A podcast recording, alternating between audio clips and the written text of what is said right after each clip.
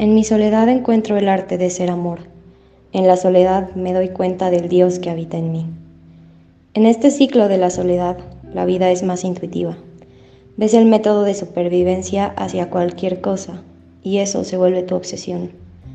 Después te decepcionas porque al estar en otro estado, todo se ve desde otro punto. Tú eres todos ellos, pero ellos no son todos tú. Entonces caminas por la vida sabiendo que eres ellos, eres el reflejo consciente. Pero después distingues que ellos no pueden ser tú consciente, por lo tanto, son tú inconsciente. Este es el punto de partida, te toque ser el primero o el segundo. Cada mil años y cada microsegundo son intercambiados. ¿Por qué amo al que me traiciona?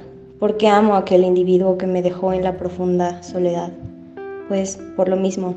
Por medio de la soledad experimento el poder interno del amor infinito para poder liberarlo hacia los demás.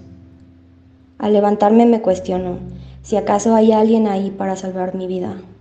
Y después de esa sensación de profundidad, me encuentro enamorada del vacío en donde estoy solo yo para interiorizar ese amor eterno, que se amolda al espacio no espacio.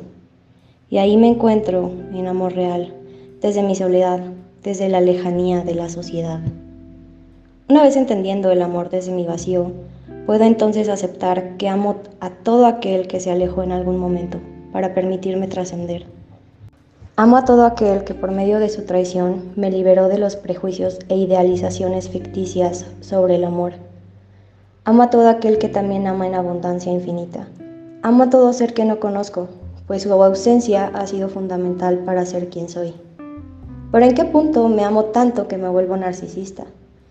En donde solo deseo visualizar mi propio autoconcepto transmutado en millones de versiones, hasta que eso hace que las personas se alejen pues ando por la vida limitando el reflejo de los demás a, simplemente mostrar mi reflejo interno. Entonces, camino siendo yo, amándome, estableciendo límites con los demás y amando al prójimo sin lastimarlo. Este episodio fue inspirado en los siguientes versos del libro Amor en Cadencia de Carlos Tocanela. Transité la soledad, añorando compañía, esperando diferencia al percibir lo mismo todavía. Sinceridad de mí, a la verdad yo carecía.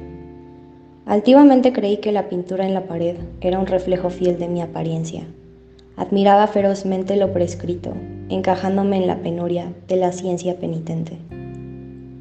Ahora, al verte frente a mí, agradezco yo parcialmente, pues a veces ya deseo regresar solo a la compañía de la mente.